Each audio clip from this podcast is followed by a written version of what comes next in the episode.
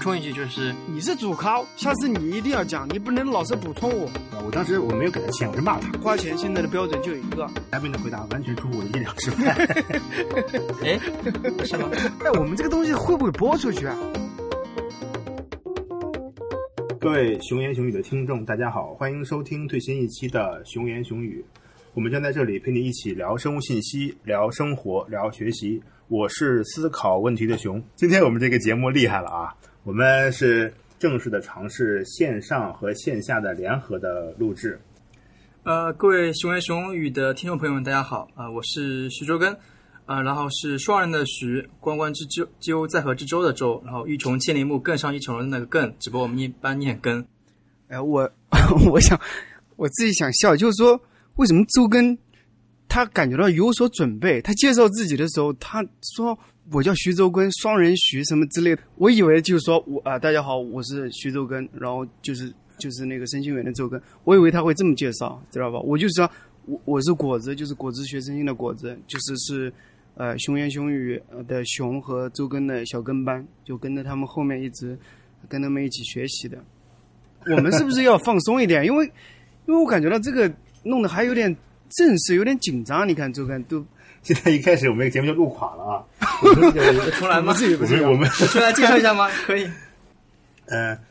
我再简单介绍一下吧。这期呢，我们录制时间是北京时间的四月上旬。那我们呃邀请到了两位嘉宾，分别是在网上鼎鼎大名的周更和果子。呃，周更呢，首先一方面是非常喜欢在网上分享各种自己相关的呃生信学习经验和教程。另外一个嘉宾呢是果子，呃，果子老师呢，他有一个公众账号叫做“果子学生信”，那他应该是临床医生里面做生物信息做的最好的。做生物信息里面讲课讲儿语言讲的最棒的啊，儿语言讲师里面最会做手术的。那这就是我们两位的嘉宾。今天我们的主咖啊，主要嘉宾是周更，然后果子和我呢是负责陪聊。我们首先呃让大家认识一下我们。我想的一个方法是我们每个人互相描述一下对方，然后呢这个东西应该是对方的特点或者优点，但是呢呃比如说我描述完果子的时候，果子你需要。把我对你评价的优点当成缺点来自己再反省一下，为什么你会有这个特质？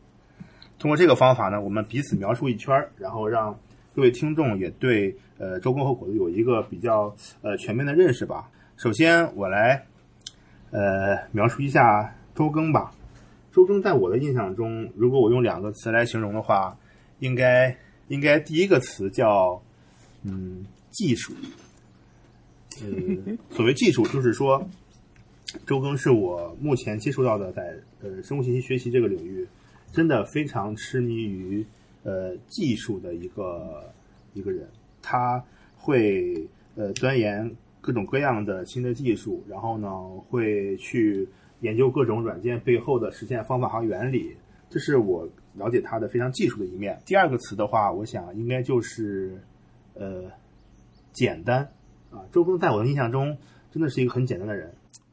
我完全被你带了节奏。其实我我也想说这个事情，但是我发现，哎，你说的比我就更加有文采一点，对吧？我本来就说啊，呃，周根技术方面也是。另外一个，你说他简单的时候，其实我说的是粗人，然后我就觉得我不大合适，对吧？你说简单要要直白一点。比方说在技术方面，第第一个方面，就如果我我要是能有能力搞个什么公司的话，对吧？我一定。就喊周根做 CTO，对吧？就是说你你把这个事情交给他，你是放心的，而且后面再说这个事情啊。第二个就是我觉得粗人，就是说他很简单，但是他不会考虑呃，就很多这种跟人交往之间的那种，呃，那那些细节，大概就是这样的。OK，好，那看来我们俩对你的认识基本上是一致的。你先反思一下，你为什么会具有这两个特质？首先说简单吧。首先，首先说为什么那么简单吧？因为简简简单是技术的前提。为啥那么简单呢？主要是因为我有一个悲惨的童年，在我悲惨童年中，我并没有人跟我聊天，对吧？然后，所以这个人就不怎么会善于人际交往，就基本上不怎么能跟别人打交道，所以就就会给别人造成一种哎我很简单的感觉。然后主要是因为自己就不会跟别人交流，因此呢，也就是感觉就别人看简单，然后也不怎么好像在别人看起来会有一些待人处物、做人做事一样。然后那正因为如此嘛，那么呃这是缺点嘛。那么看啊，我本人也是比较内向的啊，尽管在啊我就是在外人看起来是内向的，当然在自己朋友之间可能是内外向一点啊，主要是看人。然后因为比较内简单，比较内向嘛，然后就去怎么办？就搞技术嘛，然后。不想跟别人聊天嘛，就只打字嘛，于是就开始不同的写博客，然后不同看，不同去看各种技术文章，去钻研技术。因为技术是也是非常简单的，它就它是那样是那样，不是那样就不是那样，它比较简单，对吧？所以就没办法，就只能去搞技术啊，就是这只能是一个我一个缺点嘛，就很惭愧，就是不怎么会去跟别人交流，没办法就只能写字，写字没地方发就发网上，然后就希望别人多了解我一点，然后就不知不觉就成这样子。好，那周更反思了一下自己为什么会具备技术和简单这两个缺点。现在我和周更来聊一下谷子。那我来先说吧，嗯，一个是幽默，一个是勤奋。为什么幽默？就是他上课是非常诙谐幽默，然后他有很多的段子，然后他他基本上跟我们聊天的时候，就是总能够把氛围带起来，就非常有趣，就非常有一个有趣的人。然后非常勤奋的是每次，呃。问他在干嘛的时候，他说：“哎呀，我昨晚又忙到十那个十二点啊，一三点钟终于把一个问题搞定了啊，太不容易了。所以他动不动就不睡觉，动不动就跟我们把一个技术问题搞定，于是就比我们多活了好几好久时间。所以就是我对他两个词，一个是非常幽默，一个是非常勤奋。我对果子的两个评价，第一个是学术，第二个，嗯，我想是体面吧，呃。”我不知道这个词用在他身上是不是合适。体面，嗯，我的诠释就是说，他是一个把很多事情想得很透彻、看得很开的一个人。他就是一个会把很多事情做到让他的合作者、让他的朋友都非常舒服，呃，会给别人一种非常体面的感觉。这就是我的两个感受，一个是体面，一个是学术。就是你们讲别人优点的时候，会让人觉得特别舒服，不知道是怎么回事。我不知道是因为你们实事求是，还是因为你们用词特别精当，对吧？但是我自己啊，根据你们两个人描述呢，是因为我自己啊本身有很多缺陷，所以呢，我从小到大的时候，我其实一直处于那种 peace maker 的状态，就是我不会愿意跟别人发生冲突，就有问题的时候，我都会说。好吧，那就说我们顶多下次不合作了，但是吃亏的事情我自己来。就是说，所以一直保持这种状态的时候，我就会想着，就怎样让别人不要不高兴，对吧？在饭桌上的时候，如果冷场了啊，我会，其实我不不喜欢讲那些什么段子或者是黄段子，但是因为我知道对方可能喜欢听，所以呢，我会刻意的准备一些讲给大家听。这就是周根说的幽默。另外一个，嗯，勤奋，我说，我觉得是。呃，是因为我是因为用战术上的勤奋去掩掩饰战略上的那种懒惰，就是我自己感觉到很多事情没有规规划好，然后呢，呃，比方说你本来可以在五点钟、六点钟结束战斗的，但是你中间去啊摸鱼去了，所以呢，你到了晚上八点钟、十点钟还在做，所以我我我大体而言，虽然也有勤奋的一面，但是我觉得摸鱼的成分要多一些，就是嗯，轻重缓急不是搞得很清楚。然后呢，嗯，在学术方面，嗯，我觉得，嗯，你用这样的词来说我，我觉得还是很感动，因为在当前这种状态下，嗯，其实这种情况下跟大家格格不入的。我是因为自己觉得啊，嗯，就是说这个事情说来很长了，就就略过了，对吧？另外一个最后一个词是体面，对吧？我觉得我们三个就是或者是我们这一群人都是相对体面的，其实体面。啊，不仅在说自己，而是说一种你跟别人交流的心态，就是你不愿意让别人承受损失，你你会把啊觉得让难堪的事情让自己去做，就是你甚至不愿意在双方交流中，如果你感觉到下面一个事情会让对方难堪，你甚至都不会去开口提这个事情。所以呢，总之谢谢你们。就我我自己总体而言，就是第一个就是自己觉得缺陷很多，所以呢才产生你们说的种种这些特质。对吧？大部分前面周更讲的，我都是讨好别人，然后学术方面实际上是讨好我自己的。果子好像看起来也没有怎么反省啊。好，现在轮到你们俩来评价一下我了。果子先来吧。我脑子里面首先想到的是体贴入微，就无论无论你是待人接物方面，还是在做事情方面，考虑的方面特别多，就感觉到你跟啊、大家都能聊得来，而且都能嗯从就感觉到懂的东西很多，无论别人讲什么事情啊，都是心灵导师的那种状态，就是都可以想到他当时的处境，他可能解决方案的啊有哪些方案，就我觉得这一点讲得很好，而且你还成功的不是主主持了一个第一届声音技能书的呃声性会议嘛，我觉得这个是个很了不起的成就，所以呢，就我我我我觉得我脑子里面第一个是这个词，第二个词是第二个第二个没有了。体贴入微就不就是两个词了吗？一个是体贴，第二个是很带劲，对吧？就入微，哦哦，另外一个，其实这个特质其实已经包含在你所有的里面了。比方说你写的帖子，其实是我觉得啊、这么多写帖子里面写的是比较好的，因为你会站在别人的角度去考虑这个问题，而不是那种三两句就讲完了就说哦就这样，两笔画个马，徐悲鸿就出来了，对吧？就写的很入微，怎么样怎么样？其实会看你的帖子会会有一种上瘾的感觉，对吧？大概这样。那我觉得我应该用一个比较嗯高级词了，就是就是我想上的是一个英文词，它叫 complex。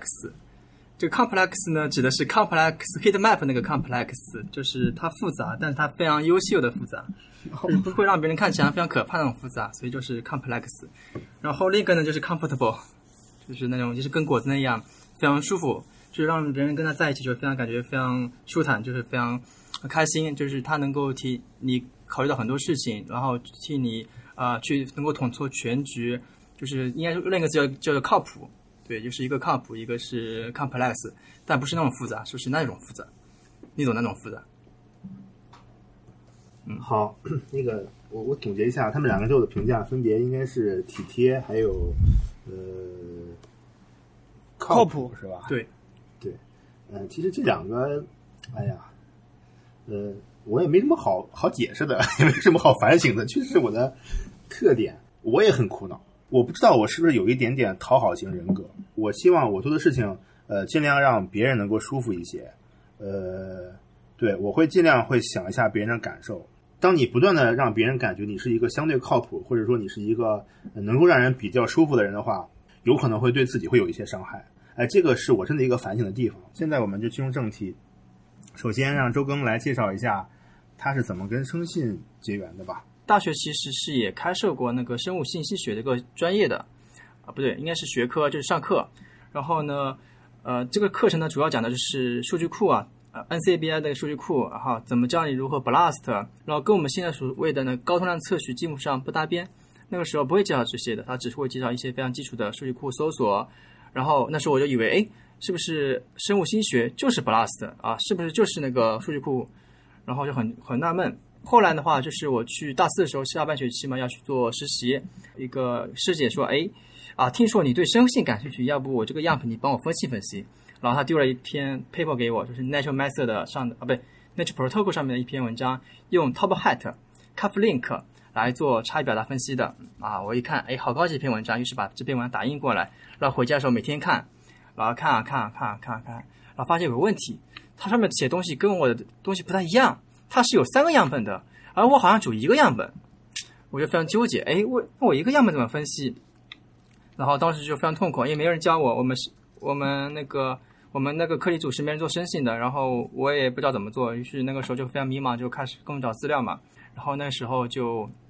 对吧？我们开上研一开上课了，然后老师上面讲课，我在下面看书；他上面讲课，我上面看书。啊，他讲什么我不知道，然后看书哇也不知道。就非常迷，就非常懵啊！就是你看书也看不懂，听课也听不懂，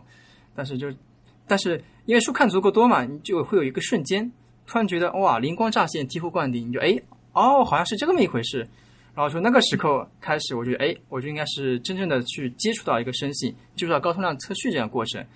所以从这之后呢，我就开始的不断去啊学习生信了。因为后面去了一个实验室，那个老师说：“哎呀，我没地方种苗，要不你就自己坐那里搞生信吧。”于是他不管我了啊，我就自己那里瞎折腾。这个大概就是我一个入门生信一个故事，这也是跟我呃生信结缘一个故事。所以呢，简单总结一下啊，小结一下，就是大学知道，然后呃实习接触，然后研一搞懂，呃入门就这个过程。OK，好，这个嘉宾的回答完全出乎我的意料之外。哎，不是吗？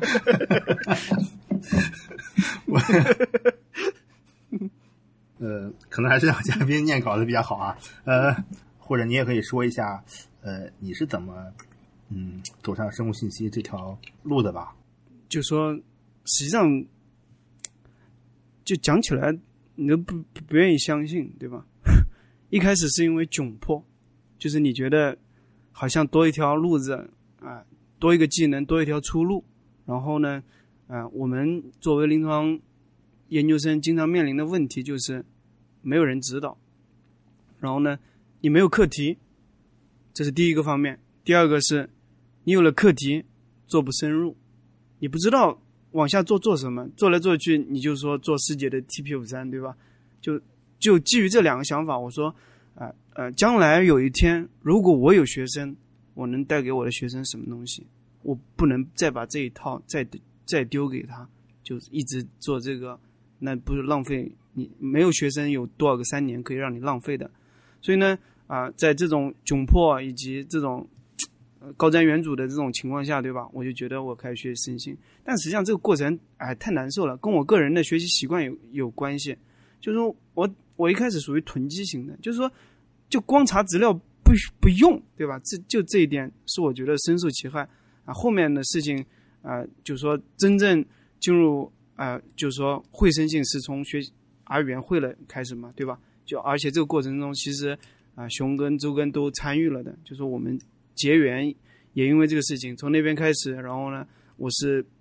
彻底抛弃了那种啊不停的在门外敲门，然后呢不敢进去那种状态，来来回回三年的状态，但是一下一脚把门踹开，然后你进去以后，你会觉得想扇自己的嘴巴，对吧？你就觉得为什么你不早一点进来？早一点进来，可能现在情况完全不是这样子。再到后来，当你啊你进入了以后，你会了解更多，因为你有了一点体系啊，所有的下游分析，你就觉得可以重复以后，你就想到怎样去学一点上游。因为我觉得啊，我说了嘛，从临床医生的角度，其实很大大部分情况下，临床医生一旦博士毕业以后，就没办法接触新的技能了。他每天都在临床上面，所以当你碰到一个啊临床上，就我觉得就是说，医生这一辈子最宝贵的资源就是你的工作时限是所有职业里面可能是最长的，而且是越到后面你的资源越多，你一生中会见到大量的病人，不可思议的病例，所以呢，很多科学研究都是从这种个案中做找到突破点的。所以，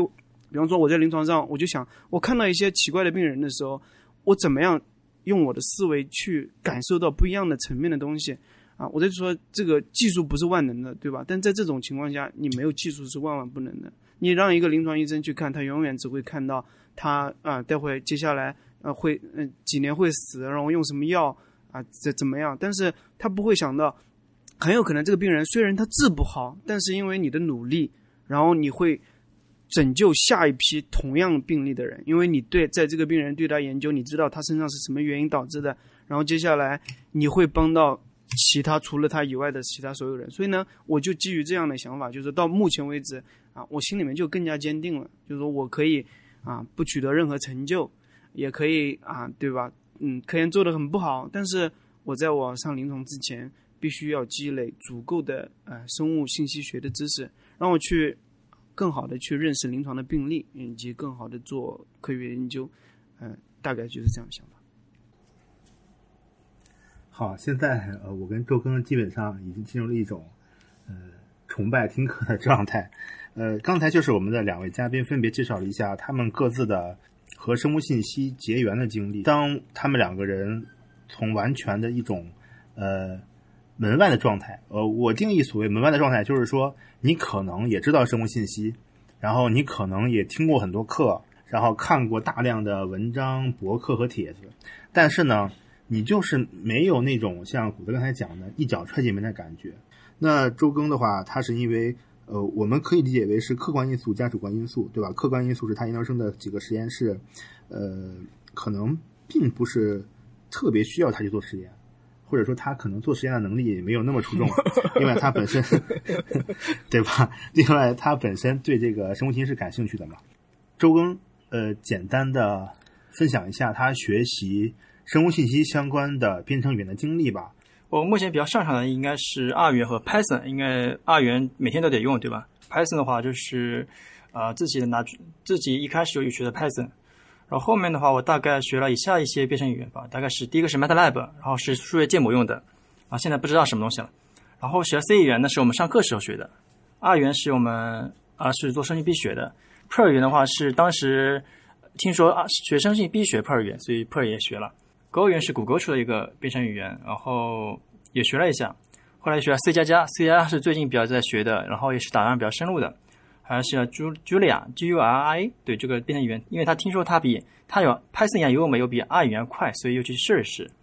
然后所以啊，主要会的就是 Py R 和 Python，然后现在准备去精通的就是 C 加加，就是这样子。你刚才说的那些都是你你去用过或者学过的吗？是的，基本上都写过，都写过，写过 Print Hello World。我真的呃用到过的，目前来看只有嗯 Shell 是一个，然后 R 是一个，Python 当时用过一点点。呃，我可能比他多一点的是，我会做一点点前端的东西，所以我会呃比较多的看了一些嗯 JavaScript 和嗯一些前端的语言吧。果子你呢？第一个经历的应该是 Per，就我还写过三个 Per 的帖子，因为完全就是因为啊、我去了那个陈连福那边培训，陈天福当时就用了 Per，所以呢，你因为你在一开始你一睁眼没有看到正常的世界的时候是很痛苦的，就是说我以为 Per 是主流的语言，所以学了以后觉得也能写了，最后发现我自己用不到。因为在那个阶段的时候，我从来没有处理处理上游的数据，所以呢，就本质上现在想起来，你绝对是用不到的。所以到了后来的时候，就啊学习了是 R 语言，然后呢，啊中间还有 Python 对吧？然后周根说的 Julia 也去尝试了一下，然后你刚才说的那个 HTML、CSS、JavaScript 那个 Vue 点 GS 都都尝试了一下，就是这这时候就完全是因为啊、你的兴趣，还有一个就是啊、当你当你有时候你想做一个老师，你教别人编程的时候，其实我是想看一下，就是当我不会的时候，我想重温一下别人怎么样教会我，然后我会记住那个瞬间，然后呢，然后我就我主要是这个想法。其实我呃最常用的现在应该是 R 语言，后面接着一个就是 Shell，就这两个。OK，刚才我们其实提到了很多很多的编程语言，嗯，我现在突然有 有一个疑问，就是当当我我们问到说啊，你接触过哪些语言的时候，我们都会说可能啊那个也做过一点，那个也做过一点，呃，我就特别想问一个小问题，怎么样来定义你尝试过和了解过，以及入门或者说掌握一门语言？这个可能也是我们接下来要探讨的一个更深入的话题。呃，周公来，你先讲一下吧，你怎么定义所谓的了解、尝试、入门和掌握？其实根据我多年的尝试嗯入门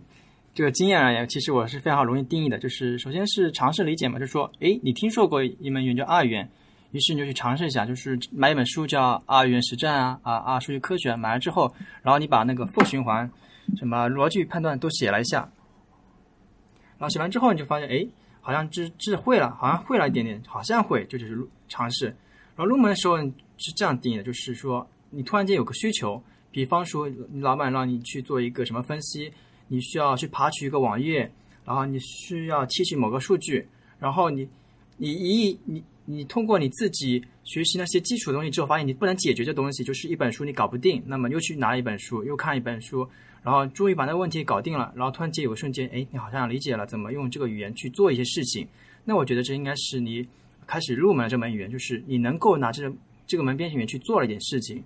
并且能把这事情做好，就是我认为入门。而精通的话，就是开发一个这个编程语言相关的内容，就说你对这个语言的里面各个技术细节都已经非常的了解的比较好了，就说你不是非常精通，但你基本上已经会了，处理问题已经不是问题了，但是你希望能够更好处理问题，比如说二元想开发个二包，画图你想开发个函数，呃，果子，你有什么自己的看法吗？就是怎么帮一个初学者定义这个所谓的我尝试过和入门，还有所谓的熟练？之前我就没办法。但是疫情期间，我是自己就终于有了这样的一个心得，就是说，因为我自己首先会了 R 语言以后，实际上我经常用 R 语言去做啊、数据的增删改查，对吧？就是说啊、有用 TiDR 和 DPLIR 处理数据格的，嗯、就是 data frame 的数据。然后我后，因为我们就有这样的一个需求，对吧？就因为上课也会有这个一道习题嘛，所以我后面学习啊、呃其他语言的时候，其实我就是我首先第一个看一下这个数啊、就看一下简介，这个数据有哪些，这个语言有哪些数据类型？啊，然后呢它是怎么储存数据的，它的 for 循环怎么写，然后条件判断怎么写，就我知道这一点以后，我就开始直接上手了，就是说我直接用它的语言去复现我 R 语言里面我能完成的操作，就是说我把一个数据从脏数据调整成，然后清洁数据，然后对接 ggplot two 的这种状态，就是说我用所有的语言，就我自己学习的语言都尝试了一下这个事情，然后我就觉得，如果你你你把尝试出来了，我觉得这就叫入门。就是你真实的完成了一个事情，然后呢，在这个过程中，我不论你是什么样的方式，至少来说，就是所有的数据都可以变成清洁数据。就是说，你把数据变变换状态，然后批量操作没有问题了，我就觉得就进去了。然后呢，你说深入掌握的话，其实我觉得我还没有什么深入掌握的状态，所以呢，也说不了话，大概是这样。嗯，果子和周更说了他们关于怎么定义入门和熟练的这个话题，我来说一点我的感受吧。其实，嗯，我也真的听完周更的介绍，我也不敢说熟练。我来先讲一下，因为我之前当过那个生物统计的助教嘛，呃呃，在课上就有当时学生问过这个问题，说怎么算入门 R 语言？因为我们当时上课用的是 R 语言，呃，我是这么给他们讲，我说，呃。到目前为止，你们可能是第一次听说 R 语言，但是你可能会听说过呃 Excel，听说过嗯各种各样的一些其他的东西吧啊，比如说什么呃医学统计里面有很多软件，对吧？我说呃，如果你的老师今天给你一个任务，让你把一个东西做出来，那你第一个想到的是什么？说明那个东西你就已经入门了。哦，可以。嗯，如果今天我老师让我做一个东西，比如说他需要我去从一个文本中提出一些想要的数据和文件，那我其实首先想到的是使用 shell 里面的基本命令来做。我觉得这个时候对我来说，呃，一些 shell 脚本我是入门了的，因为它是我第一个想到来真的立刻解决问题的方法。那第二个选择可能它是 R 语言，那哦，我想哦 R 语言可能我会做一个转换。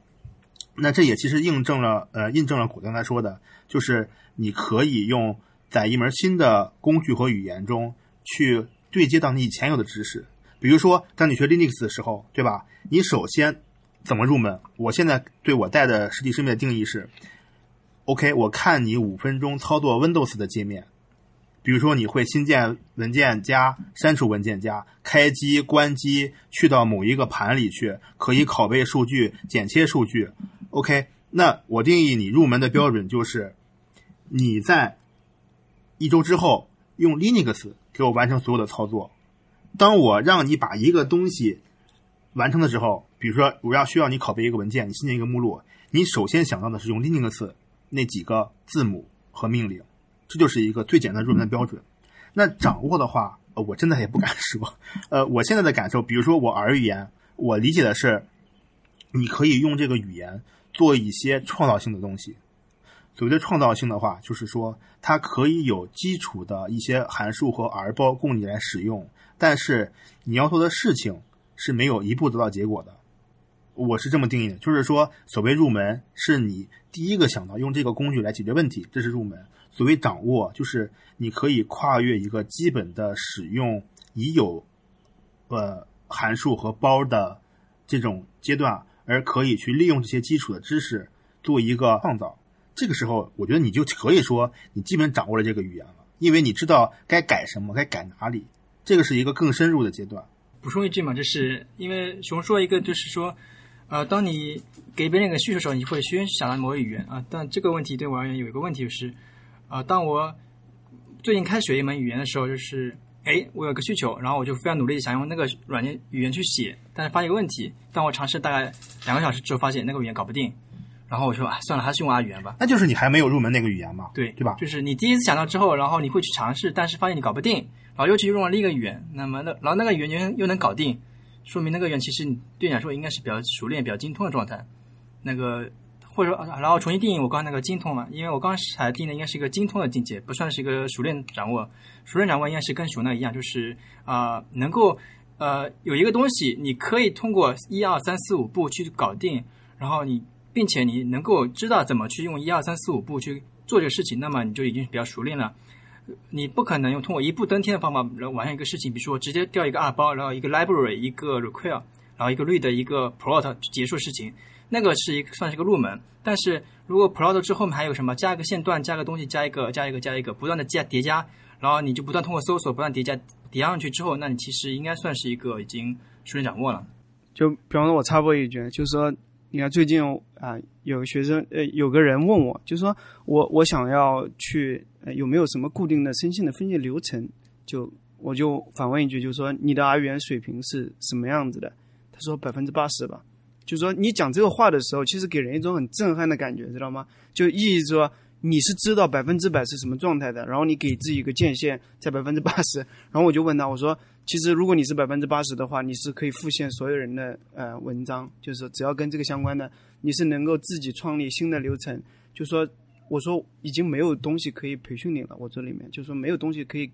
嗯给你了。所以呢，我不知道你们有没有就是有碰到过这样的一个一些奇怪的需求。他说的百分之八十，可能他的理解是我看了某一本书的，呃，他有十章，我看了前八章。哦是这样的啊。当你对一个事物认识有限的时候，你本身就会去不自觉的给自己画一个线，而当你真的知道它呃可以做什么的时候，就会没有更那么的无知了。就像你说的，比如说呃生信分析流程，那可能呃又回到了我们入门和熟练的熟练的这个程度。对于一个入门的人来说，他的眼里可能转录组分析就是十步。这十步，比如说从数据下机做质量控制、比对，再到定量，再到做差异分析，最后顶天了，你画一个热图，对吧？在他的世界里，转录组这个阶段就只有十步。当我已经做了前面八步的时候，我还不会做热图，还不会做复习分析。那我问你问题的时候，我就说，嗯，我应该已经掌握了百分之八十了。嗯，哦，是这样的哈。但是当他知道哦，原来转录组可以做可变剪切，可以做，甚至可以做这种变异的分析啊，甚至可以做各种各样的分析，甚至你还知道了单细胞转录组，这个时候你就不会说转录组我会了百分之八十。我自己突然间想起来，我就学习 R 语言里面的一个突破点，就是说，就是当你只会一门语言的时候，因为你别无选择，就所有的操作你必须要用那个语言完成的时候，你是真的自己让自己就想着去完成。我甚至啊，我还我们还做过，就怎么样用 R 语言去读文件夹，文件夹里面的数据。其实周根演示的时候，直接就什么木星号杠星号，这事情就完成了。但是在 R 语言里面，真把它写出来，是自己啊、去学习去理解，就是说这个过程还挺还挺复杂的。但是当你真的就把这个事情完成的时候，你会发现我，自己的负循环是没有任何问题了。然后呢，自己就说开发一个需求到用这个里面把它划分成每一步，然后用这个语言把它实现的这个需求是这个过程是没有问题的。所以那一刻我就觉得，就是说只要你是能叫得出口的操作，而且我能检测到已经有人完成了，那我一定可以，就是说无论怎么样跌打滚爬都可以把它复现。就是那一刻我就觉得，哎，就突破了，大概是这样的。OK，我觉得果子刚才这一番描述应该是非常精确的，呃，展示了什么叫从入门到熟练。嗯我不知道周更同不同意我的观，agree，同意。对吧？就是当他说呃，一个可以在其他语言中或者其他方法实实现的东西，只要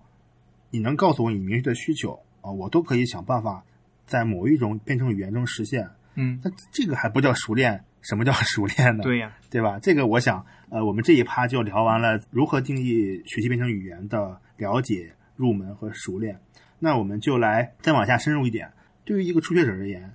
现在让你们回忆一下，呃，你们有什么作为一个呃过来人或者是老师的一个想法吧？我们先谈怎么入门这个话题。呃，我们就以你自己正在学习或者说已经比较熟悉的语言举例。Python 的话，因为现在互联网上最火的语言就是 Python，所以讲 Python 还是比较合适的。那么我讲 Python 的话，主要是从我那个还是大四实习那个段阶段讲比较好，因为那个时候刚拿到一笔钱，就是我们有补贴嘛，报了一个网上的课。那个课的内容是如何用 Python 去用爬虫技实现爬爬虫技术去爬取互联网上资料。然后那个时候我是有一点点 Python 技术，我觉得我会一点点，就是我会它的 for 循环跟基本语法我会，但是我不能用 Python 做事情。那么我其实只是有一点了解，然后还没入门，对吗？那么那是就是我的状态。然后我就去看课程，然后老老师就讲一些内容，然后我就跟然后每天实练习大概一到两个小时左右，然后真正的去实现了一个互联网爬虫，就是写一个脚本去爬取某个网站的十万条记录。然后存到数据库里面，然后用网又用网站去展示等一些需求之后，我就感觉自己去入门了 Python。就是我定义我我那个时候入门的话，就是去看一本书，然后看完书之后，然后有点了解，然后同时我有个需，这时候突然有个需求，就我是我是被需求所驱动的。那么在你没有需求啊？你有需求吗？有一个伪需求，别人我觉得我需要学会爬虫。对，就但是当时觉得爬爬虫好很厉害样子。一听名字就很酷炫，然后，那么我就去，因为在这个伪需求嘛，其实我根本质需求是想做一个网站。那时候，那时候那本那个教程里面刚好有一个地方是说第三周学会用网站去展示，所以但是必须先得学会爬虫，然后就先去学会爬虫，然后那个时候就啊就逼迫自己去学更需求嘛，就是说如何去调用一个 Python 一个库，然后怎么装一个库，怎么去写一个函数。呃，所以说你的推荐入门方式，现在来看是看书加呃线上的视频课程吗？对，就是花足够贵的钱去参加一个，去让参加一个你无法拒绝、无法停止的一个课程。就是说，你你比如说你花一块钱买了一个课，还有十一百节课，然后你买了一块钱嘛，什么东西不管，然后但是我当时花一笔，我当时觉得比较肉疼的钱，然后我必须强迫自己去不能停下来，就是说你你花这个钱，你必。把它上完，对不对？就无论你如何，你就把它上完。嗯，好。那我多问一句，现在让你做这些事情，你还可以拿下来直接做吗？我看一下我以前教程可以了。OK，那那果子呢？我自己觉得在这里面，嗯，就我我以前有个坏习惯，就是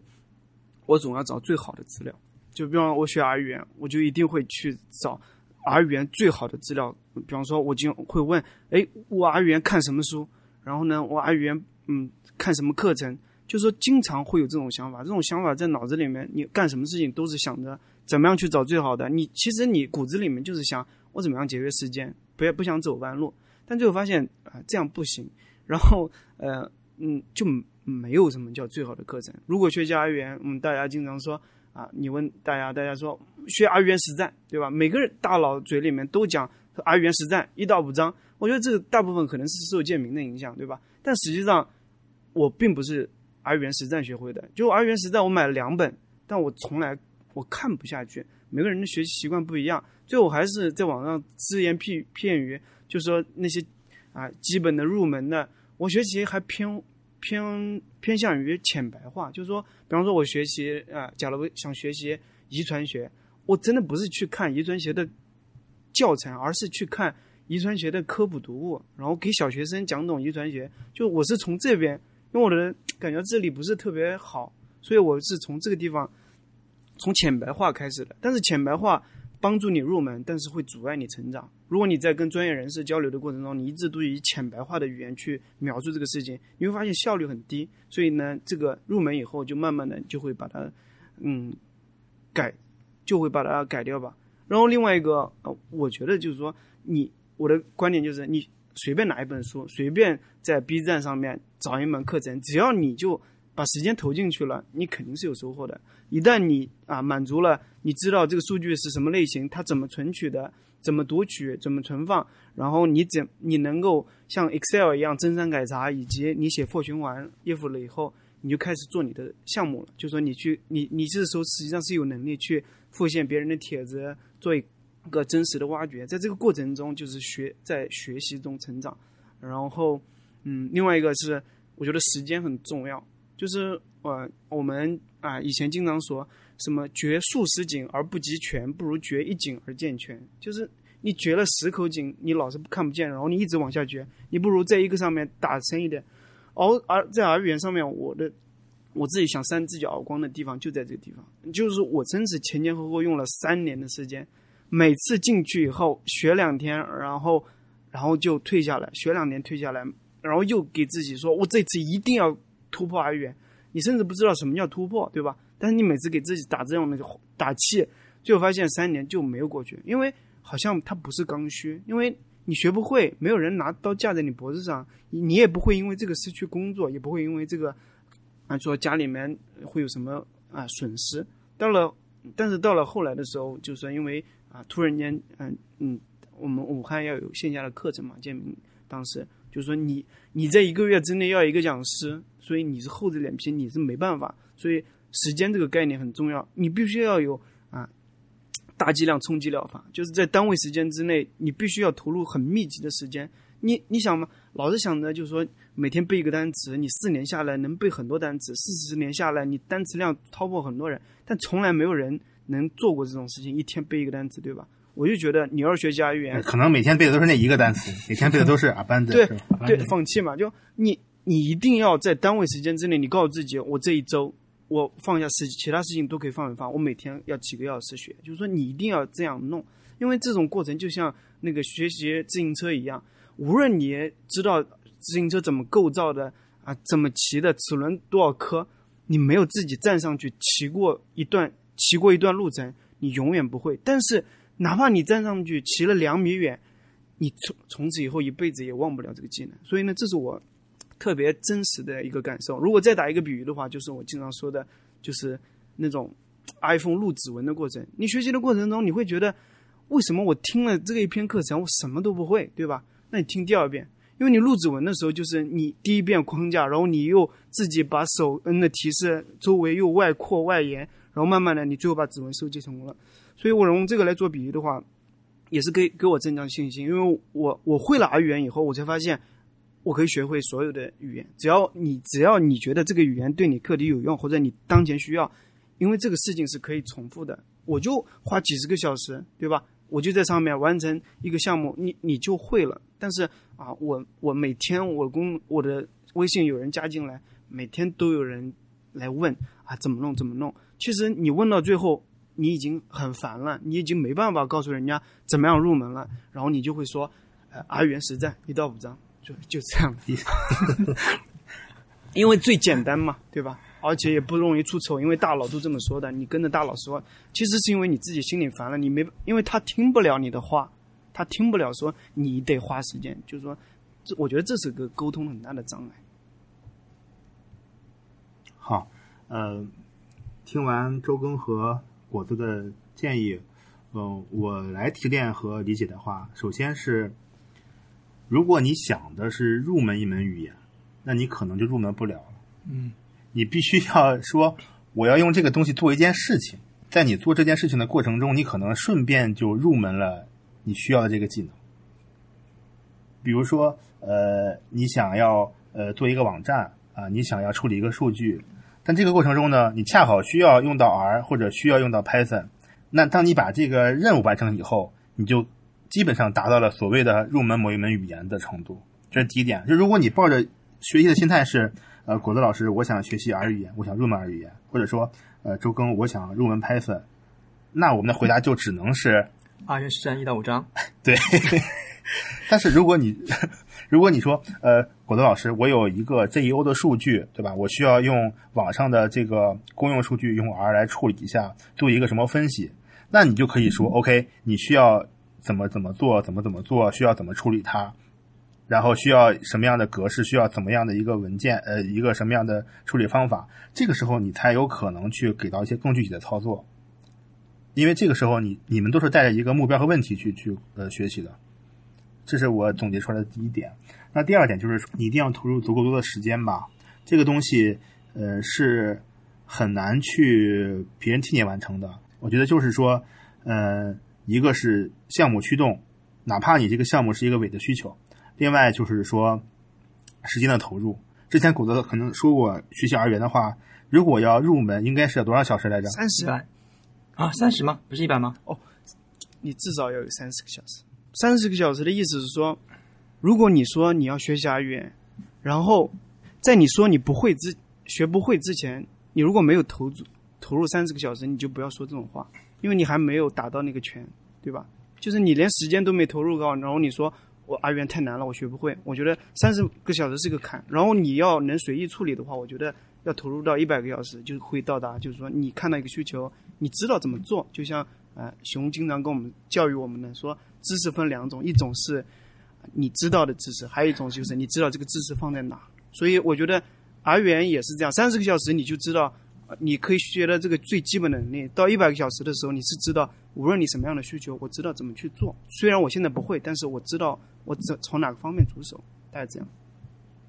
OK，这就是呃我们三个讨论完怎么入门的一个呃自己的感受和想法吧。那我们现在再聊聊，呃，如果说我已经过了入门这个阶段，比如说那我看了很多书，呃，也做了一些小小的课题和项目。呃，我可能也参加过一些呃果子老师的培训，跟着上了一些课。我再想进阶，那比如说我了解你们可能现在已经到了一些啊自己写绘图函数，或者说自己写 R 包的这么一个阶段，呃，自己创造需求、实现需求阶段。那我们应该怎么去能够从入门到熟练呢？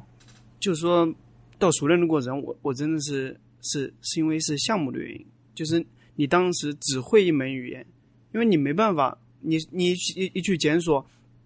读取数据，我们可以用 per 语言，对吧？有很多，但是你只会 R 语言，而且当你只想在你跟别人你的项目中只出现 R 语言的时候，你面对的群体只能接受这个语言的时候，你就会强迫自己把所有的操作都改成 R 语言。然后你，然后你这改的这种提的需求的过程中，只要你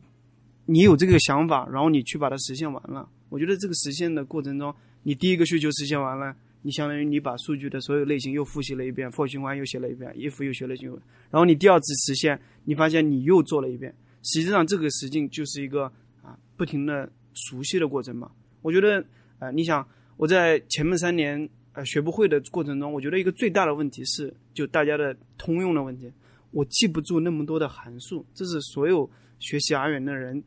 听课以后都说的。为什么这么多函数我怎么记？然后用本子记下来？但实际上，呃，我觉得好像没有人是用本子记下来的。就是到了熟练以后，因为他慢慢的，你就靠这个吃饭的话，或者你就你你就做这个事情的，它会印在你脑子里面，因为你每天都在用，所以你是不需要记录记录的。而且再加上有一些检索的小技巧以后，就慢慢的啊就很熟悉了。然后你当你这种数据呃数据。特别熟悉以后，你会发现，啊，你不需要记忆，这样的话你就脱开了那种枷锁，就跟你阅读英语文章的时候，你不再用字典，这样的话是很流畅的。然后在这个过程中，当你呃画第一个图的时候，你其实第一步是很难过的，就你手上的数据跟画图人家 R 包需要的数据之间有个 gap，你怎么样？因为只要你提出这个需求，就是说我今天就要用这个 R 包，而我现在手上数据就这个样子。你得满足 R 包的需求，所以你的需求现在就是我怎么样把我的数据变成 R 包需要的数据，然后你就会想，你就分析你这数据啊，现在需要首先需要一个 T 啊转置，然后还要加上分组信息，就是你把这个信息一步步提炼出来，然后自己独立完成的时候，你完成的时候，你不可避免的会用到你从来用不到的 T，对吧？转置你会用到 column bind、C bind 去增加列，就是说这个过程中你不停的在熟悉，然后当你做了第一个以后。接下来再画另外的图的时候，你又给自己提一个需求，就是说，哦，今天 R 包需要的这样的数据，我就分析我这个数据跟它之间有什么差别，然后你去实现。你实现的过程，实现需求的过程中，你拆成五步，然后你每次都这么做，然后突然间就跟这个人说的，你突然间有一天你会觉得，哦，你看到数据的时候，你就说，嗯，就是你看到这个事情的时候，你觉得不是很困难。当我们第一次啊学习的时候，其实。啊，建明说过一些让人特别生气的话，对吧？他说：“嗯，我现在学习一个阿包就跟喝个水一样，就是在那个时刻，你知道吗？你连阿包的名字都记不住，加载阿包还要去查 library，然后你根本就没办法想象，如果你不跟着别人的教材，你怎么样去学习一个新的阿包？脑子里没办没办法想象，在我们的脑子里面，当时的情况就是啊。”每个人是要花半年去学习一个阿包的，就是在我们的脑子里面是这种想法的。你在群里面看到建明说：“我现在学习一个阿包就跟喝水一样”，你会觉得惊为天人。但是当你真的刚才就是你把你每个需求你都尝试自己去独立完成的时候，你会发现，哎，突然间有一天，你你学习阿包也跟喝水一样，就说你你也会了怎么样学习阿包，陌生的东西在你面前觉得无所谓了。我觉得那一刻是很突破的。首先第一个，你知道这个事情只要 R 元能做，你脑子里面第一反应就是我一定能做。然后只要人家告诉你这个图是用什么 R 包画出来的，你脑子是觉得我自己可以自学这个 R 包。第三个就是你知道这个 R 包需要什么数据的时候，你知道我可以把我啊的数据和这个包需要的数据之间的 gap 给它填平的时候，我觉得这时候就是一马平川了，就是你就是一个合格的调包侠。对，是这样的。从学习而言，比如说用耳包这个呃过程来说，应该是你一个从看山是山到看山不是山的状态，对吧？一开始在你的眼里，一个耳包就是一个耳包，另一个耳包又是另一个耳包。但直到有一天，你发现，在你眼里所有的耳包，就一个耳包，它都有一个名字，就是耳包，就是叫一个耳包。这个总结特别到位，这总结特别到位。我再补充一点，就是到了后来，我自己还自己能感觉到有一个提高的地方，就在于就是受你们的影响。比方说，我们用 Rot Rotello 的时候，熊还给他写了一个马克当的插件，就是这种这种事情对于我们来说，实际上是很震撼的，知道吗？你觉得你会觉得，那么这么一个这么牛逼的软件，居然有人就你身边的人可以给他写插件，就是这种感觉是很震撼的。还有，比方说周根经常写，就说这个啊报错是因为什么原因什么原因，这种感觉你都不知道他是怎么发现的，对吧？到了后来就是说啊，我后来有了一个技能，就是我如果这个 R 包，我是可以去看 R 包的源代码，就把它的函数拆开来，一行一行运行的。所以这个技能对我来说是我自己看得见的提高。比方说 export 那个包失效的时候，呃，周根是用降级 R 包的方法，我是把它的 R 包啊、呃、那个函数找到，然后把函数拆开，把数据带入进去，一行一行运行，然后锁定那一行错误的那一行，然后把那一行的啊、代码给它改掉。所以在那一刻，我就觉得我不仅可以用 R 包，我还可以修改 R 包，就是。然后再下来就是你可以自己写 R 包，甚至就画所有的图，你可以自己定制。我觉得这是我自己能感受得到的另外一个小升小升级，对吧？小小的幸福感。那刚才果子讲了一下他是怎么算是从入门到熟练的吧？周哥，你的熟练心得是什么呢？那么就得从我最近学习 LeetCode 上刷题开始。LeetCode 是一个程序员专门为了面试各大高公司，比如说 Facebook 呀、谷歌啊、百度啊这些公司里面，然后他们有专门面试题嘛？那么也许 LeetCode 就整整理些题目，然后给程序员去刷题。就是你是一个入门非常一个基础人，然后就是他会把很多题目给你，就像你小学的时候啊，学习了一个章节之后，后面不有课后练习题吗？那么 LeetCode 就相当于这给你提供练习题的一个网站。所以，假如你学习一门编程语言之后，你想去练练手，你可以去 LeetCode 上试一试，但是你会发现你自己智商会被碾爆的。当时我在学最开始学的是 C 语言，就是我觉得哎呀，C 语言一定要学，必须得学，不知道为什么就要一定要学。然后我就打算就是只用 C 语言去刷 LeetCode，然后发现一个非常大的问题，就是有很多高有很多题目需要遇到比较高级的数据结构，比如说字典啊，比如说链表啊，比如说各种数据结构，但是实际上 C 语言没有这个结构，那怎么办？我发现另一个语言叫 C 加加。C 加加就比 C 那加加嘛，就是在编程语言中加加表示加一嘛，那么你可以认为 C 加加是一个 C 语言的进阶版。当然，其实 C 加加不只是 C 那么简单，因为当时需要特别简单，说我需要一个字典，这用了一个什么链表，那么去刷这个题目就 OK 了嘛。那么我当时就写一个，每次写个函数之后，就这就用这些非常简单语言东西去刷题，刷一个题，刷两个题，刷三个题，于是你就开始掌握了这些基本的数据结构啊，呃各个数据结构掌握之后。然后后面就开始进阶了，就是因为 C 加加里面还有很多非常复杂的嘛，比如说类啊，还有什么从在啊，什么吸构函数啊，各种奇奇怪怪的名词就会出现在你眼前。当然，在你刷题时候你是感觉不到的，因为刷题时候特别简单，它就是十行代码、二十行代码能够搞定的，就是用语言非常基础部分。但是当你不断的重复一个事情，就是说不断的去用某一个东西的时候，你就会记住这个语言的所有特性。至少你不会在写 FLS 循环的时候，你还在想 FLS 里面要不要大括号？你会不会想 a 等于 b 的时候，这个等号是不是两个等号还是一个等号？这个问题就不用去考虑了，因为已经熟能生巧了。然后后来的话就是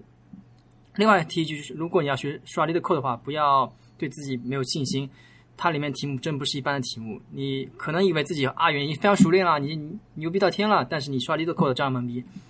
我也是个感觉。然后啊，回回到正题，就是说，就是当我刷 LeetCode 刷了大概二十题之后，本来开始一兴冲冲说只用 C 语言，后来发现根本搞不定，于是就开始用 C 加加。然后刷二十题、三十题之后，那我就感受我自己其实已经从入门，已经已经入门 C 加加了。然后后面我就开始去尝试着，我不不用 C 加加去刷题了，而是去从事我自己实际项目。比如说，我想读取 FastA 文件，我想对 FastA 提取某一个序列，我想对那个 FastA 进行什么统计这种信息的话，那么你就给自己创造一个需求，对吧？那么你就说我用 C 加做一点事情。那么去做事情啊，那么你就要需要涉及到语言的各种更高级结构，不再是那个简单的什么啊 if else 定变量定义，而是要涉及到文件读取、文件输出，对吧？正则表达式，还有什么类、什么函数这些东西你都还涉及了。然后第一写第一个项目的时候，你会更痛苦，因为你是从入门往上走一步嘛，那么它会跳出你的学习的舒适区，你就会非常痛苦。哎，为什么要用这东西那么难写？我还是使用二元吧，就会有个想法说，哎，我还是使用二元吧，二元多简单，多么清楚，我为什么要费这个劲呢？但此时你要强迫自己，一定要用东去写，就是你一定要去突破那个阶段，就会痛苦的、折磨的、反复的，不断的问自己为什么那么弱智，一定要用这个东西。但是当你写完之后，然后你写完第一个项目嘛，就是你尝试了什么读取那个 FastA，然后统计之后，然后你就开始写第二个项目。然后再写第三个项目、第四个项目，然后你慢慢的熟练之后，哎，你又掌握一点语言特性，就是说你会读文件读取啦，你会什么需要做了之后，这个时候你再看 C 加，它还有更高级语言特性，然后你会尝试，哎，怎么在我们的生活中遇到这些特性呢？我怎么才能够把那些高级东西运运起来呢？那么你就得去尝试去改变自己已有代码，重构代码，就是你发现自己代以前代码哇写的跟什么一样。现在我处于第二层，就是入门啊，然后会一些语言基本特性了。能够啊写一些东西了，但是呢，先把东西写好还是对我还很难，就是说那些很很高的语言特性我还是不会用。嗯，但是我现在发现 C 加对我来说不那么恐怖了，至少我能用它干点事情了。所以就是刷题，刷题，强迫给自己若干个可以细分的小的需求嘛，对对吧？然后用你想要精进的、想要熟练的语言去反复的做这些东西。对我比较同意周哥的这个观点，就刷题这个事情，呃。就是说，你没有完整的项目的时候，你怎么样保持你这个入门的这个水平不下滑？其实就做这种小题目，比方说问你一千以内同时被三和五啊整除的数有哪些，就是这种事情，对吧？你你是可以啊，你可以想着用 R 语言怎么做这种事情。我一开始刷题的时候刷的是罗塞兰德，其实我有一段那种那段时光，我觉得是一个点，就是我做了三十道题，然后每天做，对吧？做了应该做了三十天。做了以后，我就发现所有函数我记住了，然后 for 循环和 if 循环，因为你要大量用到这种批量的操作，然后这个事情就印在你的脑子里面了。但是呢，嗯，像你想，我那么喜欢学习一个新的东西，就在于新的东西会里面会有一些思维，会让你觉得很惊讶。比方说周根说的 le LeetCode 里面，它里面就算法就算法那个培训的时候，对吧？人家就提了，就他一张嘴就讲了两个单词，我一下就崩溃了。一个叫时间复杂度，一个叫空间复杂度。就是说，我在编程的过程中，我从来脑子里面没有这两个概念的。就是说，他说，当你做这种题目的时候，你脑子里面要有这个概念。空间复杂度就是说，你怎么样啊？就是就是啊，时间复杂度就是你怎么样速度够快，对吧？空间复杂度就是你怎嗯，你怎么样占用更少的内存？就是说，他会考虑就是这些东西在里面。所以呢，我就是说开卷有益嘛，就是说你可以。啊，比方说，呃，周根代表的是精英阶层，对吧？我们就是平民的，就是说，我们不需要，就很大层面上，就是说，在我们这个层面的，R 语言学习者，如果你没有追求的话，或者是编程学习者，你就是满足自己的需求就行了。其实时间、空间你都不需要考虑的，你没有内存，你加点内存，其实就解决了嘛，对吧？对临床医生而言，就是说。我其实用上编程速度已经快了几十倍了，我就不在乎那些什么再提高两倍、再提高，就是不，其实这时候就是嗯没那么重要了。但是我真觉得开卷有益，就是我自己接触到空间复杂度、时间复杂度的时候，哎，我会反过来有意的去想着自己的 R 语言的代码能不能速度更快，能不能就说让它更精简，以及比方说你学了 Python 以后，你会发现 Python 人家写代码的时候都是以这种。把函数定义在上面，最后一个 main 函数来搞定这个需求，你会觉得，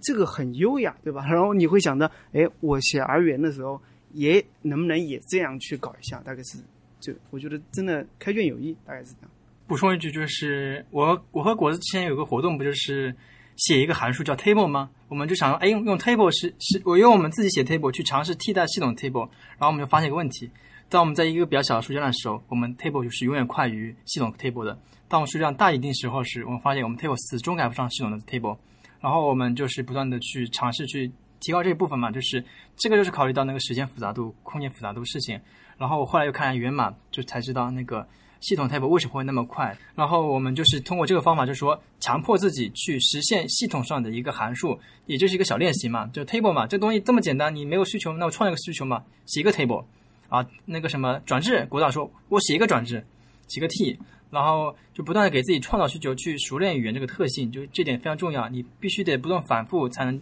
避免每次想到，哎，我写个 if 语言到底该怎么写，就尽量避免这个情况。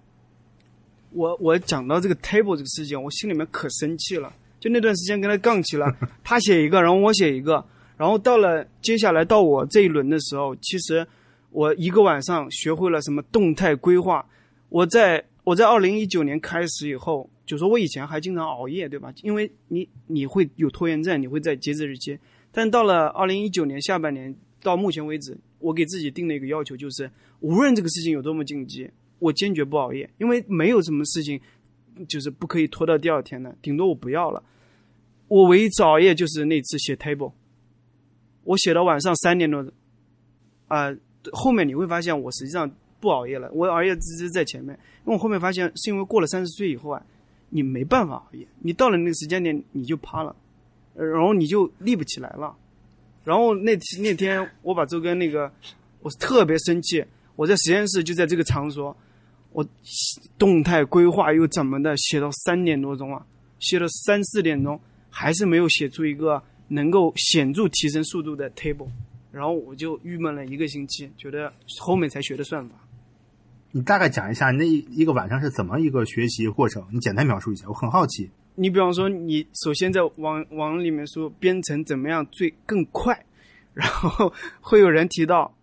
哎，你用 Python 的动态规划呀，然后你就想。R 语言里面有没有动态规划？所以你把动态规划又写成英文，什么 dynamic programming，然后加上一个 R，去检索，你发现还有几个帖子，然后运行别人的帖子，啊，你理解了动态规划是什么意思？就是你再想想，你自己每次都把一个数据老是不停的存在同一个里面，然后不停的在调用它，啊，这时候速度就慢了。然后你就根据它那个在想，我怎么样实现？就是说，这个数据不是老是固定在一个地方。就是说，然后我是第一次接到动态规划这个词儿，然后呢，就是就这样弄，我很生气。想起来我，我后面一个星期很难受。我觉得我的智商已经到到了这种，就是说你完全拼不了智商了。就是说你的思脑子里面的思考的地方再也不能让你通过时间把速度提上去。你一个晚上三点钟整夜不睡觉。它并不能让你把速度提上去，你这时候提高的应该是想呢，提高的是你的见识，你应该去学习一个新的领域，可能回过头来才能帮你突破那个点。所以那时候我觉得，长时间的劳作没有任何意义，对吧？你就是苦工。当你不知道你不知道的时候是最可怕的，所以我们需要不断去学习一些新的东西，去去一个。呃，一个其他领域去做，比如说，国德老师曾经花一个重金去一个爬虫工业爬虫里面去学爬虫，这就是一个非常好的跨领域，就是说你要去学习那些你不知道的东西，就让你去拓宽你的眼界嘛。就是呃，别人可能在第三位，你在第二位，你就必须想办法去突到第三位里面。对，降维打击，对吧？我我又来了，我我觉得我们这一段我们就可以当做普通的聊，对吧？你可以剪，也可以不用剪。那个讲到爬虫这个事情，我心里面可难受了，对吧？你知道那个爬虫课多少钱吗？就是说我一节课都没听，就我大部分状态是这样的，就是说，呃，所有生物信息的课程，对吧？只要别人有的，我想了解这个领域，我基本上都是扫描式的，就是说只要你有，我都会把它买回来。但是我不看，但是，但是就不看。但是我后面啊，你你你你花点钱，你会感觉到更高层次的人，比方说。真正用这个爬虫开公司的人是怎么思考这个事情的？哦，这个很重要。比方说，我们经常说，我们爬一个豆瓣的啊一百的那个推荐，那个电影名字加评论，对吧？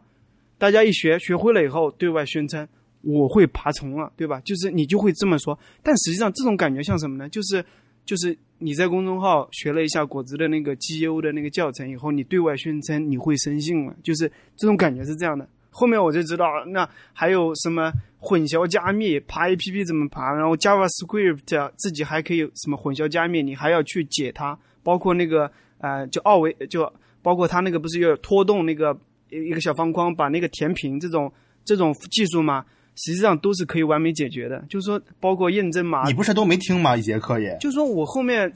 就是说周根说了嘛，你花了钱以后，你心里面是有愧疚的呀。你我因为我们花钱现在的标准就有一个。如果哪怕它是八万，只要它有用，你一定要花，因为只要你确定这个钱花了以后，你能把它再赚回来。所以我现在每天脑子里面想的是，这八千块钱我怎么样把它摊平，对吧？包括像周根报的另外的课我都报了，就是说趴中上面可能花了一万多块钱，但是到现在啊，到现在才想了一个点子，就是说以后看能不能把它填回来。所以你会保持这种想法，就是说，包括有新的技术出来的时候，你会去关注。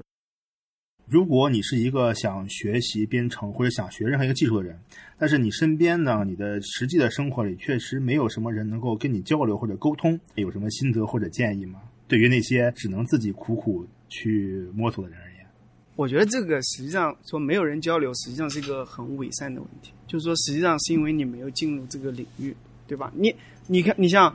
我自己毫不夸张的说，我觉得就跟我互动最多的人，实际上是网上的朋友。就是不是线下的朋友，线下的朋友之间，嗯，因为就是你说的嘛，你很不容易找到一个啊，跟你做的事情差不多、想法也差不多的人。但是你有网络，它突破了时间空间的限制，其实你有更大概率找到嗯志同道合的人，对吧？所以呢，是因为你没有你没有进入这个领域。比方说，你说阿元有没有交流群？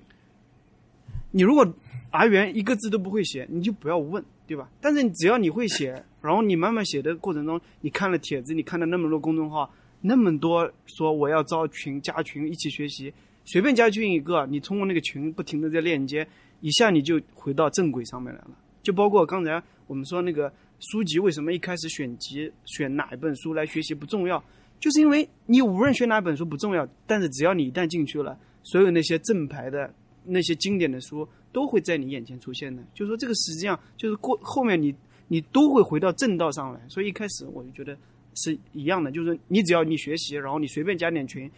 只要你只要你还在这个领域没有掉下去，实际上只要过一段时间，你慢慢的就自动加入各种群里面去了。补充一句，就是你是主咖，下次你一定要讲，你不能老是补充我。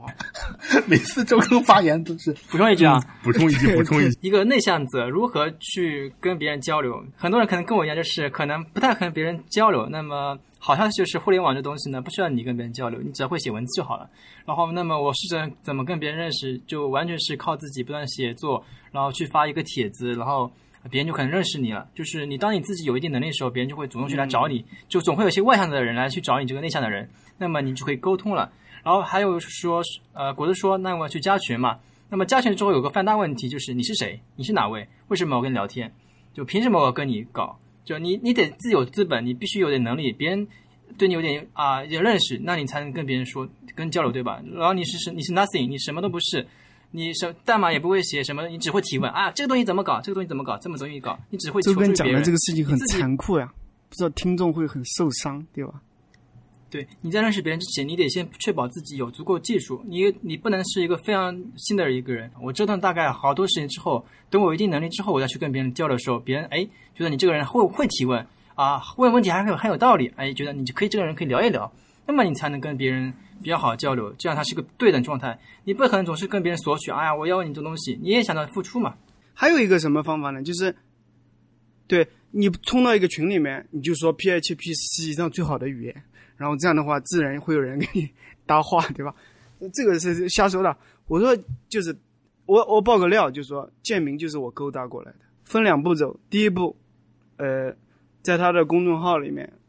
持续打赏。你待会我们还做过一个记录，截止到啊，就说我们当时还在写帖子的时候，其实我是整个公众号打帖打赏最多的人，对吧？次数和总额最多的人。所以你你想嘛，你花个两三百块钱，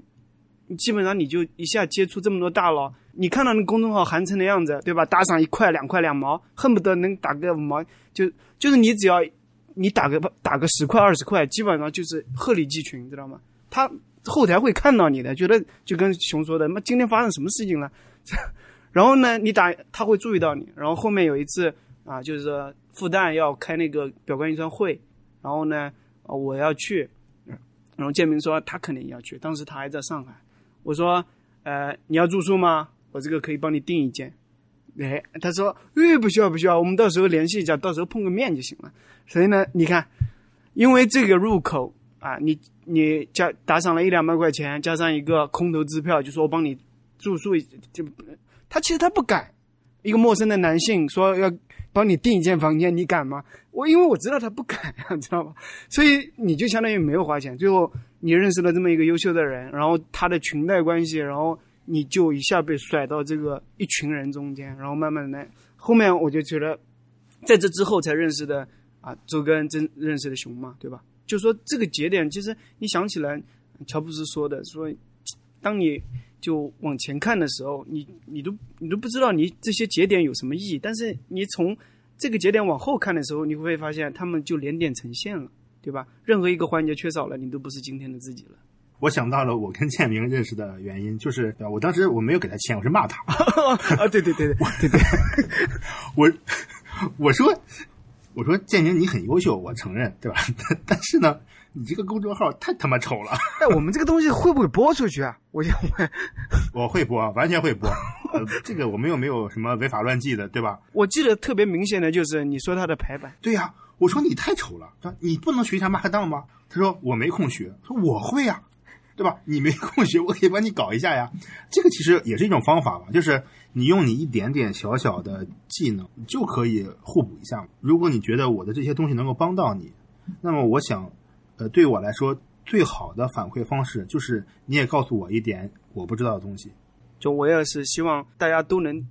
有点感悟的，就是就是当你呃跟别人不在一个层次的时候，不要轻轻轻易开口请别人帮忙。我觉得这一点是很重要的，对吧？你就包括到现在，我跟周根和熊之间，就是说没有那种无来由的直接上来就说啊，这东西你帮我搞，或者怎么弄的，就是说。嗯，互相之间都还很很礼貌、很客气，但是，但是很有很多人就是说上来就呃就就你你都知道你跟他之间完全不是对称的关系，就是说你可以理他，也可以不用理他，但是你出于礼貌，觉得他课题需要你，你帮他解决了一下，但是实际上这不是应该一个正常的状态，对吧？当你你的能力没有达到那个层面，啊，你应该就说，要么就说你哪怕说我付费，我有偿，其实这人家不会让你付费。也不会让你有偿，但是至少你是表表示出你的那种态度，对吧？你又不想花钱，又想把事情给他做了，这个这个就怪怪的，对吧？我觉得我我是把这一点控制的很好，就是说你包括到现在问建明、问问周根、问问熊他们，对吧？就是说啊，我是没有过，就是说直接上来就说就让人家做一些你自己觉得人家会有点难堪的事情，就。就是勤奋不到的时候，你你觉得勤奋到了，就这个是会很很难堪的，对吧？你把你的问题可以适当包装一下，然后变成一个非常有趣的一个角度，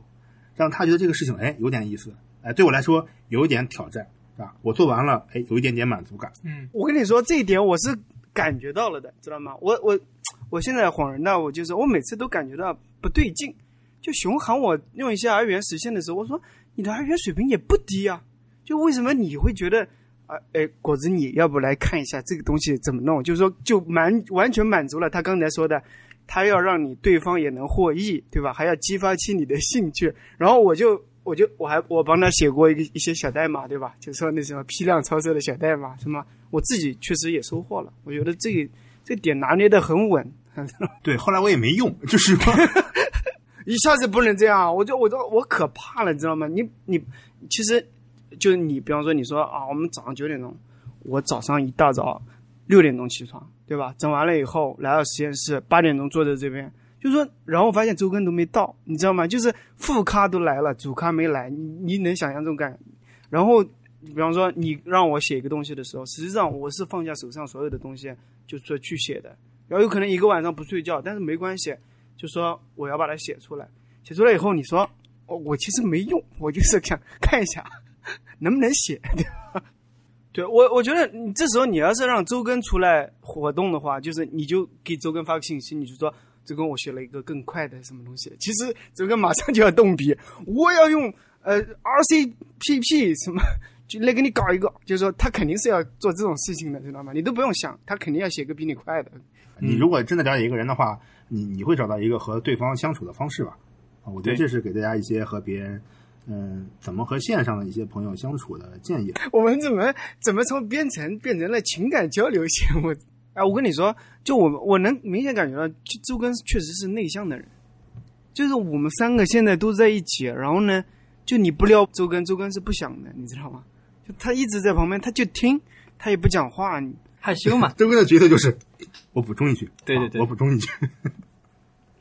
负责专专业补充果子老师说说话。好好好，这个果然是跑题是我们的这个特点啊。我们从怎么入门和呃熟练编程语言，进而讲到了如何在这个学习的过程中，呃去认识和接触更多的牛人或者线上的一些朋友，以及和如何和这些呃所谓的线上的网友可以保持或者增进之间的联系和友谊。还是回到编程这个话题来说吧，如果让你们两个人推荐，嗯，一两本书啊、你们会推荐什么？果子，你可以先说一下 R 语言。R 语言实战一到五章，这个不不讲这个不讲了。我我觉得特别好的就是 R 数据科学吧，就我就觉得我是因为被这个人给改变了的。就说如果不是因，就有可能我也可能学会，但是我 R 语言一到五章看不下去的地方就在于我碰到了 decast 和 melt 的时候，就是我受不了那个波浪号。就是 对吧？周根知道吗？就就 melt decast 有个小波浪号，我我在那一刻的时候，我的大脑理解不了那个事情，所以呢，你就没办法跨越它，就是往下走。然后呢，啊、然后到了后来，就是说我发现，哦，原来 TidyR、DPLIR 里面是是可以有不需要那样的方式的，然后我就觉得这个特别好。然后这是书，呃，那还有一些，比如说，呃，可以尝试着跟着练习的内容或者课程。那那你一定要。推荐了，叫 R Data Camp，英文版的。我就觉得我没有学 R 原实战，我实际上就是学的 R Data Camp。它需要的时间比较久，因为它就相当于把把整个数据啊、包括 Python R 这个整个过程浅白化了。就是说，你一个知识点，它可以给你啊、让你练习很久，你掌握了以后往下再走。所以呢，呃，它没有那么快速，但是呢，实际上你你学个一周也能自己完全就入门了。我觉得这一点做的特别好。然后其他后面啊、相当于就是你连 R 语言都不需要安装，因为它就是一个网站，然后旁边是讲解，然后你就上面你就跟着它操作。然后呢，我觉得这个是我真的很推荐的一种方式。我也会把这个呃网址放在我们节目的这个 show note 说明中。呃，那我们就换周更吧。啊，变成艺术这本书也是我强烈推荐的。周哥，我跟你说，这个这本书不适合就是刚学完的人。哦，我是我知道，但是那本书是属于进阶用的，就是说，当你觉得自己哦好、好像会二语了啊，我会写代码了，对不起，你不会，你还你还不懂，你还没掌握 for 循环 else 这些东西都不会，你只会调包。所以，那么那你得进阶一下，你得学会那个二元的一些函数啊，怎么写代码。然后 R 数据科学的话，我其实我也不怎么会推荐，因为它涉及到比较高级的 DPLR 的话，其实是我不我不怎么用的，就是我基本上不用 DPLR，也不用那 TDR，我只用 R 语言最基本的那些技巧哎去处理。大家注意一下，这边会被周根误导的哈，因为这个时候他是站在他的角度。因为我不但用 Python 处理数据啊，R 数据，我用 Python 也处理数据啊，Python 里面没有去